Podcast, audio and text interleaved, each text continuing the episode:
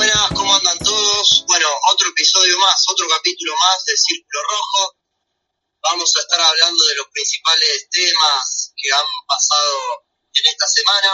Obviamente creo que todos sabemos que las miradas de muchos, de muchos estuvieron puestas en las elecciones de Estados Unidos, en la disputa que hay entre eh, Donald Trump y Joe Biden. Ya parecería que la elección ya está ganada por, por Biden, pero bueno, Trump está haciendo todo lo posible en cuanto a lo legal y demás por, por tratar justamente de dar vuelta a la cosa. Está muy complicada. La realidad es de que parece ser que Biden ganó y creo que Trump, si, si ya es algo muy claro, tendría que aceptar la derrota eh, y, no, y no ser un mal perdedor, pero para eso vamos a estar hablando con, con una persona que, que analiza muy bien toda esta cuestión.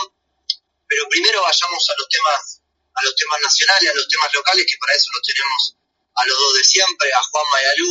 ¿Cómo andan chicos? ¿Todo bien? ¿Cómo andás Nacho? Bueno, bien, a ver Juanma, comentame, comentame los, los temas más importantes, hagamos un punteo de los temas económicos más importantes que tuvimos esta semana en nuestro país. Dale Nacho, cómo no. Eh, cabe aclarar que lo que pasó en, en Argentina medio fue dejado de lado por estas elecciones, como vos recién mencionaste, que bueno, están todavía sin definirse y se lleva la atención de todo el mundo, no solo de Argentina. Por suerte, en Argentina no todos son malas noticias. El grupo de Narváez eh, comunicó que va a comprar los diferentes locales de la empresa Walmart. Si recordamos, Walmart había decidido irse del país en esa semana caótica, esa semana de, de, de éxodo de empresas multinacionales, principalmente por, por fuertes políticas implementadas por Alberto Fernández eh, en términos de regulaciones, de, en ese momento la cuarentena súper estricta que no dejaba operar a los diferentes comercios, también con presiones sindicales, lo cual llevó, por ejemplo, a que la TAM se tenga que ir, eh, también un excesivo nivel de impuestos y, lógicamente, un, un, un, acto que sentó un precedente ya y que prendió las alarmas en todas las empresas multinacionales, que fue lo que sería la intención de expropiar Vicentín. Con todo esto, con todo este mar de fondo, por así decirlo, eh, el grupo Walmart había decidido abandonar eh, el país, pero por suerte la empresa de Narváez, eh, el grupo de Narváez, perdón, ha decidido comprar los diferentes locales minoristas para que, para que, se puedan, para que puedan ser abiertos ¿no? y que muchísimas personas no pierdan el empleo. Claro, claro, la, empresa de, Francisco de Narváez, ¿no? Así es, sí, el mismo grupo. En este sentido, los, los eh, comercios también siguen teniendo problemas y estos vienen de la mano de lo que sería la implementación de precios cuidados, o sea, los precios máximos, como explicamos antes en este, en este mismo programa, que generan desabastecimiento y es también lo que están generando en diferentes, en, diferentes productos. Por ejemplo, ya se empieza a percibir que falta faena en términos de carne, hay escasez de carne, también faltan diferentes... No, además, además el tema acá está en que justamente porque eh, los supermercados y demás también se quejan porque dicen, che, mirá que a mí los proveedores me están subiendo los precios, me está, o sea que, le estarían aumentando los costos a los supermercados y, por el otro lado el gobierno le pone un precio máximo que justamente eh, limita la, el beneficio que pueda llegar a obtener los supermercados, los autoservicios, todo eso, y bueno, exactamente. complicando las cosas y generando desabastecimiento. Exactamente, y ahí es donde iba mi segundo punto, no solo genera desabastecimiento, lo que serían los precios máximos, sino que también empieza a complicar a estas empresas que bien, ven los márgenes acotándose. Eh, esto, por ejemplo, es en el caso de Mastelone, o sea, la empresa La Serenísima, una empresa de calidad eh, exportadora, una empresa conocida en todo el mundo y reconocida por la calidad de sus productos, que tiene muchísimos años de trayectoria en Argentina, ha comunicado que tiene 1.785 millones de, eh, millones de pesos perdón, de pérdidas en sus balances por, la, por esta imposibilidad de poder, de poder subir los precios por el tema de los precios máximos. Pero me imagino que bueno, que ya bueno, se viene viendo que ya hay un grupo importante de, empresas que, están con todas estas cuestiones, que están tratando de hacer cierta presión para que puedan desarticular o, aflojarle con esto de los, de los precios máximos, ¿no? Claro, porque en definitiva los precios máximos en realidad no es la solución a nuestro problema de inflación, como bien dijimos, que, que viene, nos viene pegando hace muchísimos años y, nunca se ataca a, la causa por la, o sea, por la raíz, nunca se corta el problema de raíz, sino que se intentan con, con recetas que nunca dan resultado y estos son los precios máximos que en definitiva van a terminar perjudicando tanto al consumidor como a las empresas. Y por último también el, tema dólar se ha tranquilizado eh, en estos últimos días la brecha que comentábamos en los episodios pasados. Según Infobae, hay cuatro puntos claves para entender por qué eh, se, ha disminuido lo que sería el precio del dólar blue. Primeramente, hay una colocación de bonos atados a la devaluación, o sea, bonos en peso que están atados a la devaluación, que incentivan a que la gente entre en estos bonos. También hay un problema de overshooting, hubo un overshooting, esto ocurre cuando, por ejemplo... Ahora, ahora acá, hay, que, hay que destacar algo, acá es como que vos agarraste y al león le tiraste un dardo y, y ahora el león está dormido. Claro. Ahora, tenés que justamente saber cómo moverte para que cuando el león se despierte, vos no sigas dentro de la jaula, ¿no? Claro. Eh, o sea, porque si no el león te come, digo, quiero decir, justamente toda esta, esta gente que está agarrando y comprando esos dólares y demás, ¿por qué los compran? Porque piensan que el gobierno va a devaluar. Claro. Y el gobierno se va a devaluar y todo eso, ¿cómo va a hacer para pagar eso? No, va a ser imposible. Eh, Sí, e, es, todo un tema, Nacho, y, se está poniendo, y se está complicando. Por suerte, en esta semana se pudo disminuir el efecto de, la brecha, de la corrida que hubo la semana pasada, pero es como vos bien decís, eh, es temporal, es meramente temporal, y, y viendo a futuro. sí. Déjame sumarte otra cosa, digo, quiero decir, es verdad, bajó muchísimo el dólar libre. Ahora la brecha sigue siendo del 100%.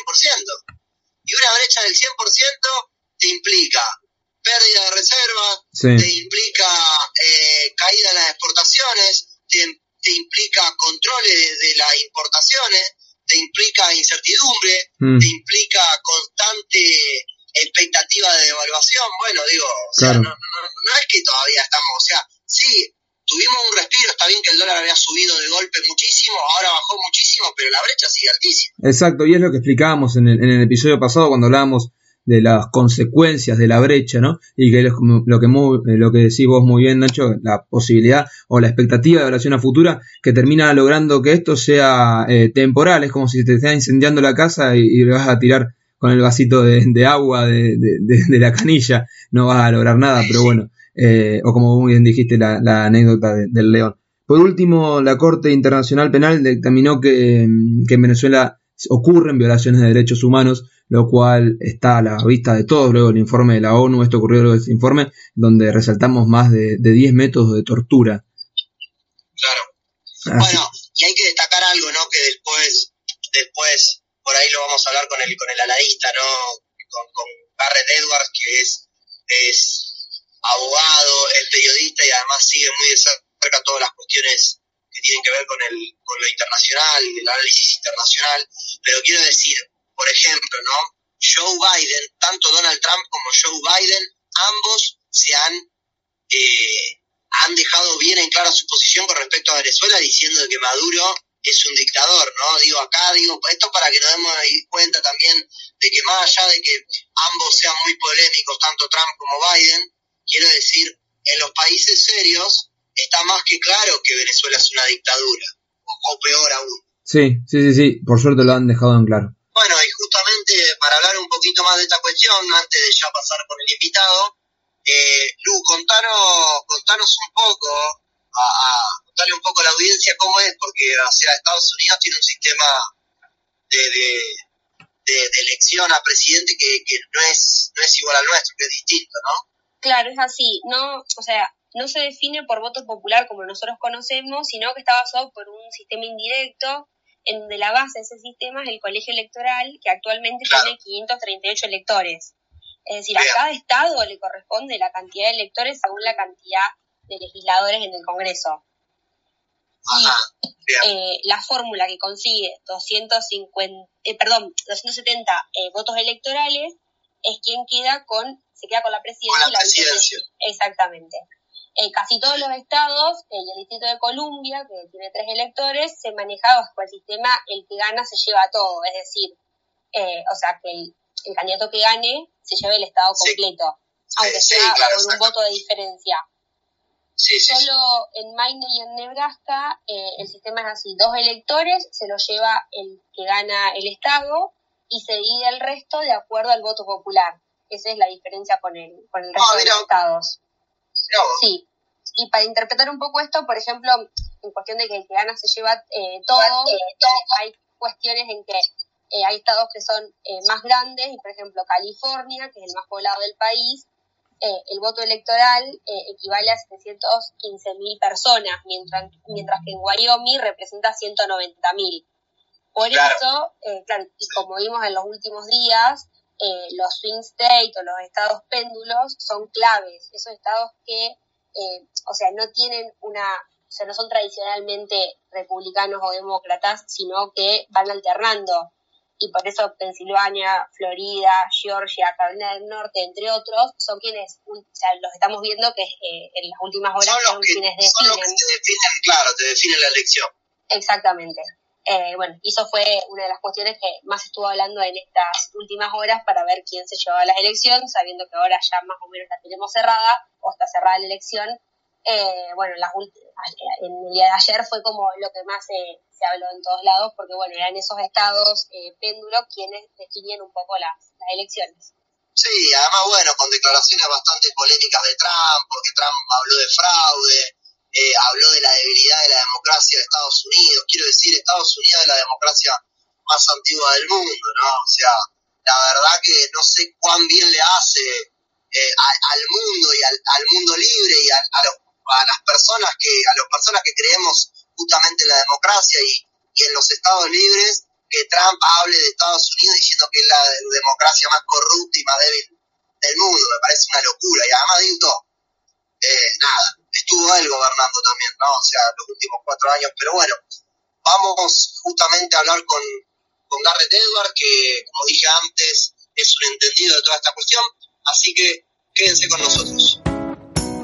Continuamos ahora con el segundo bloque de Círculo Rojo, el podcast del Grupo Joven de Fundación Libertad. Hoy lo tenemos a, Garrett Edwards, un amigo, de, un amigo del grupo y también un invitado de lujo. Garrett es abogado, es profesor, es, periodista y también es director de investigaciones jurídicas de Fundación Libertad. ¿Cómo andas, Garrett? Un gusto tenerte. Juanma, ¿cómo va? Un gusto estar Hola, aquí Garrett, con ¿cómo ustedes. ¿Cómo va el grupo? ¿Todo bien? Todo bien. Bueno, ver, quería empezar eh, preguntándome, eh, preguntándote qué destacas de cada uno de los candidatos eh, a las elecciones de Estados Unidos.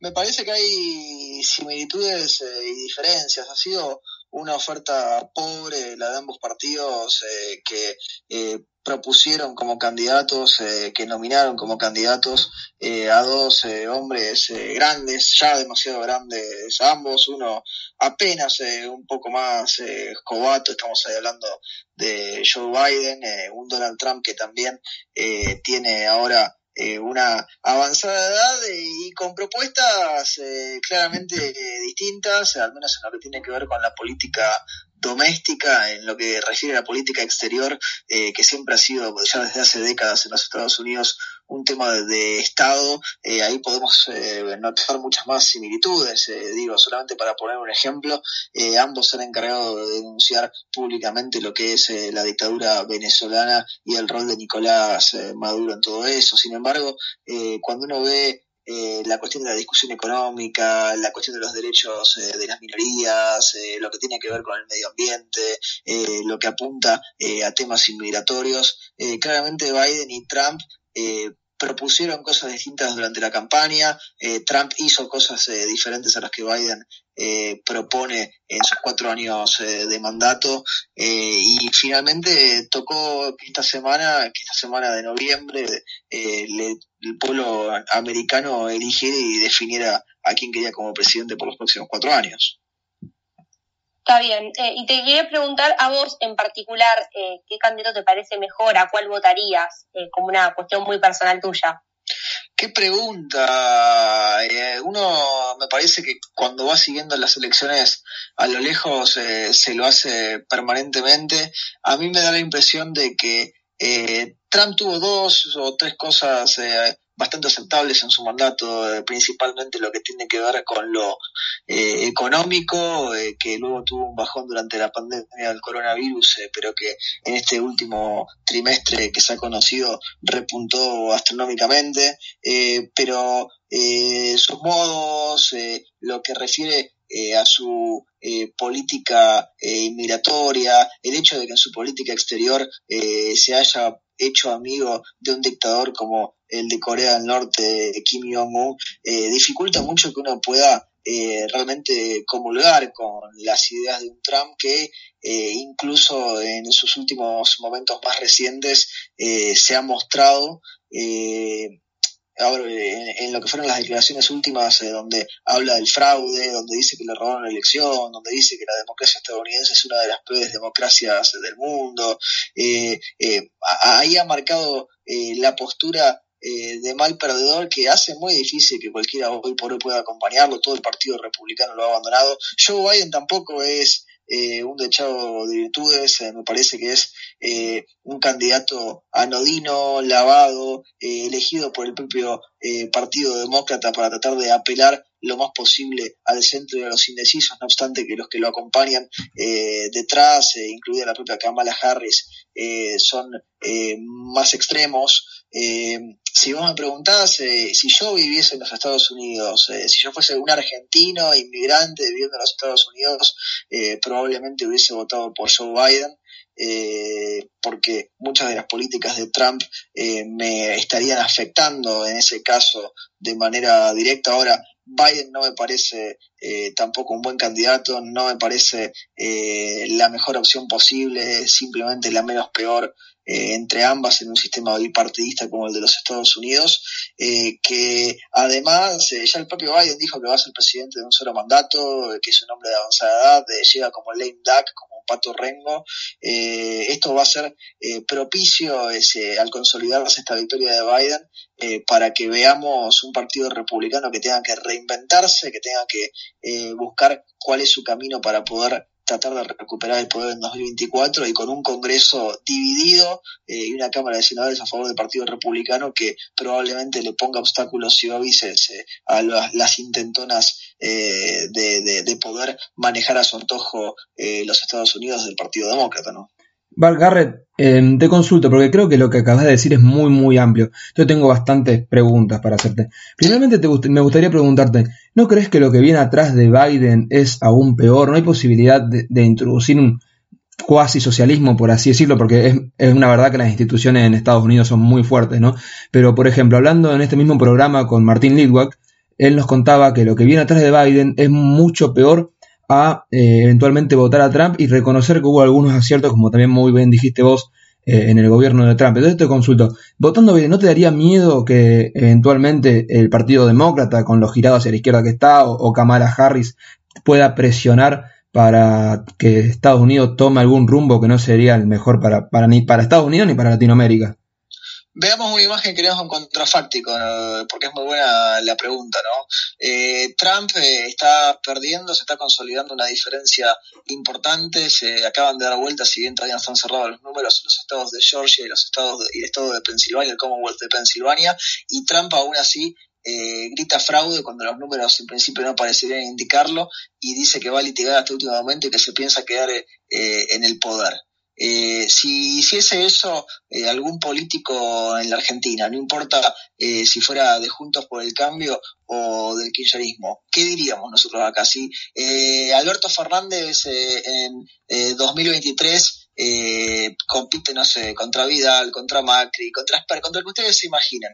Y de repente sale esa misma semana, cuando no se terminaron de contar los votos, a decir, no, acabo fraude, nos quedaremos, litigaremos. Pensaríamos que está tratando de eternizarse en el poder, que no está reconociendo lo que son los resultados eh, del pueblo eh, argentino en este caso, y en este caso de Trump con el pueblo americano, con lo que ha votado. Lo que está detrás de Biden, lo dije antes, eh, no me gusta, eh, por eso me parece tan eh, favorable, tan positivo que vaya a tener un Congreso eh, tan dividido con una Cámara de Representantes, que ya de diputados, en la que ha perdido escaños el Partido Demócrata, con un Senado que ha quedado y se mantiene en poder del Partido Republicano, con más gobernadores republicanos que gobernadores demócratas, con algunos, con algunas legisladoras, legislaturas estaduales que ha ganado el Partido Republicano. Es decir, eh, Biden no va a tener casi espacio para moverse políticamente, eh, no obstante que la gente que lo acompaña atrás, sí, eh, a ver, es el tren fantasma. Ahora, los que acompañan a Trump son Trump Jr. y compañía. Es como si yo te dijera que quieren poner después a Máximo de presidente, porque no se olviden de que lo proponía Don Jr. para 2024. Claro, sí, es muy, muy interesante lo que decís y bueno, yo personalmente eh, concuerdo con que eh, eventualmente no reconocer una victoria sería un error muy grave. Eh, el fraude. ya, lo hizo, ya no la reconoció todavía. Sí. Dijo que va a litigar, que va a ir hasta las últimas consecuencias, eso puede ser hasta fines de enero de 2021. Exactamente. lógicamente puede haber habido fraude, ¿no? Pero la verdad es que son muchísimos estados que ya se dieron vuelta y eventualmente debería ya empezar a reconocer la, la derrota. con respecto a esto, te quisiera preguntar, que pase esto en una de las democracias más eh, fuertes del mundo, en un país con las instituciones más fuertes del mundo, que se caracteriza por defender la libertad, por defender al individuo, ¿no podría perjudicar a, las diferentes eh, democracias de, países más débiles, como puede ser Argentina o como países de, Latinoamérica? Porque digo, se puede usar como excusa si, bueno, si hubo fraude en Estados Unidos o si el presidente de Estados Unidos se negó a reconocer una, una derrota, ¿qué nos queda para nosotros? Eh, sí, Juanma, el antecedente es eh, gravísimo, que el propio presidente de los Estados Unidos, que es quien debe velar eh, por eh, los resultados, por las elecciones, por el proceso, en la propia elección en la cual él se presenta como candidato, diga que ha habido fraude, ponga en, en, en, duda el funcionamiento de la democracia estadounidense, es una imagen eh, que probablemente perdurará por décadas y que será utilizada tanto eh, por aquellos eh, que son enemigos de la libertad y de la democracia, que dirán, fíjense, ustedes que defienden tanto la democracia, ni siquiera en los Estados Unidos, la democracia más longeva del mundo funciona bien, lo dijo el presidente de los Estados Unidos, van a argumentar, ese eh, el discurso de esta semana eh, con un Trump cansino, derrotado, que ha perdido en potencia vocal, que ha perdido en, la imagen eh, de imposición que antes tenía, que se fue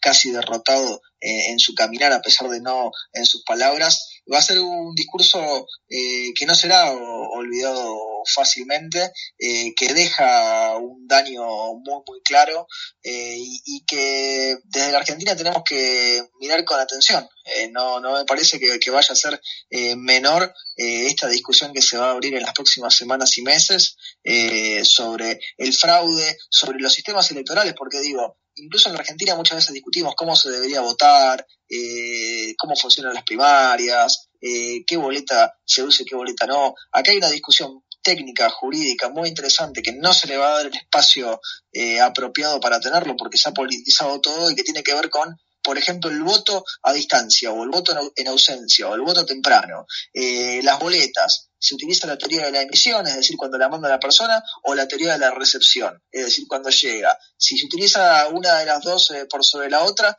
¿cuál es el nivel de responsabilidad que tiene el Estado que tiene el correo público eh, haciendo los envíos y las recepciones en todo eso. Es decir, acá hay mucho material para analizar eh, que se está perdiendo en lo que es el, lógico fragor eh, de la discusión política por la Casa Blanca. Sí, sí, sí, es interesante lo que estás marcando y se plantea diferentes discusiones ¿no? para fuera de, del gobierno. Y también digo discusiones entre, entre personas liberales, discusiones entre gente de, una misma ideología, porque por ejemplo yo puedo disentir con vos y, es más, yo creo que si estuviese en Estados Unidos por el miedo al socialismo hubiese votado a Trump. Pero... Eh, eh, y como hicieron en Miami, digo, en Miami los votantes eh, cubanos y venezolanos ante la preocupación por un auge socialista acompañaron a Trump en manada. Claro, sí, bueno, yo hubiese estado de ese mismo lado, yo hubiese acompañado a Trump y podría haber diferido con vos, ¿no? Pero son discusiones lógicas que se pueden dar dentro de una misma área, pero también ya para ir cerrando, y vos recién, recientemente hablaste de, de los que puede pasar fuera de Estados Unidos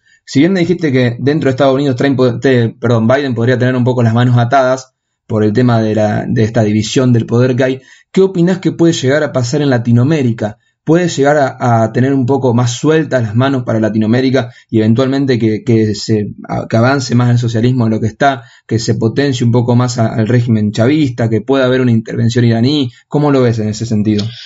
Yo creo que lo discursivo van a mantener eh, una postura similar. Trump, eh, con respecto a Venezuela, fue eh, mucho ladrido y poca actividad. siempre prometió off the record que iba a intervenir más activamente en Venezuela y no dejó de ser una pelea de Twitter prácticamente entre el dictador Maduro y Donald Trump. Eh, Biden ya lo ha denunciado como un dictador, pero no creo que se involucre demasiado, salvo que eh, sea necesario. Y ahí en ese punto me da la impresión de si sumamos eh, al eje castrista, lo de Biden va a ser un retorno a la política exterior de, Barack Obama, que recuerden era mucho más cercana al régimen de, dictatorial de Castro que la de Trump, que era un intento de volver eh, al embargo y al bloqueo. Eh, no me parece que vaya a ser demasiado favorable para la región, porque si ustedes eh, se fijan, a ver, sí, Alberto Fernández de, los dos, obviamente que le gusta Biden. Ahora, yo también les digo lo siguiente, ni a Biden, ni a los demócratas, ni a los republicanos les importa demasiado Argentina, así que impactará o no en Latinoamérica según cuál sea el interés que el establishment estadounidense encuentre o no en esos países y en la región. Claro, sí, sí. Muy interesante el análisis, Garre. La verdad que creo que cubrimos muchísimas áreas, tanto lo que puede suceder adentro de Estados Unidos, como en dónde nos hubiésemos posicionado nosotros, así como también eh, qué puede llegar a ocurrir en Latinoamérica y, bueno, los que nos concierne a nosotros los argentinos. Sí, bueno, Garret, eh, te mando un saludo grande. Eh, gracias por estar con nosotros, por acompañarnos en el podcast. un saludo. Bueno, ahí lo teníamos a Garret. Me parece que es sumamente claro su análisis, es muy, es muy concreto quiero decir, me parece que sirven justamente personas que analizan de manera imparcial la situación, ¿no? Con, cierta objetividad, ¿no? Por eso nos pareció bastante interesante tener, poder entrevistarlo y conversar eh, unos minutos con él, justamente porque es muy claro a la hora de hablar y también es imparcial, lo cual ayuda a poder tener un análisis más certero. Así que Muchas gracias a todos por, acompañarnos siempre y nos vemos en una semana. Chau, chau.